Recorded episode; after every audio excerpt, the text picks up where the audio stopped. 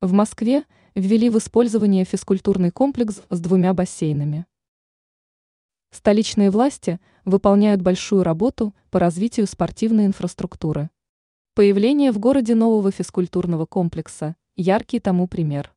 По информации ТАСС, в пресс-службе Московского комплекса градостроительной политики и строительства со ссылкой на замэра Москвы Андрея Юрьевича Бочкарева сообщили о введении в использование физкультурно-оздоровительного комплекса «Пегас». Данный объект находится в столичном районе Внуково. Его площадь превышает 4000 кв. м. Отмечается, что желающие смогут посетить новый ФОК.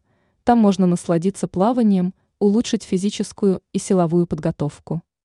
По словам Бочкарева, работа комплекса будет осуществляться круглый год.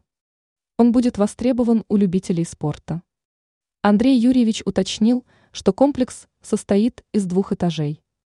На первом этаже имеется два бассейна, а на втором место для приема пищи и помещение для занятия спортом. Отмечается также, что возведение комплекса велось за счет средств бюджета города.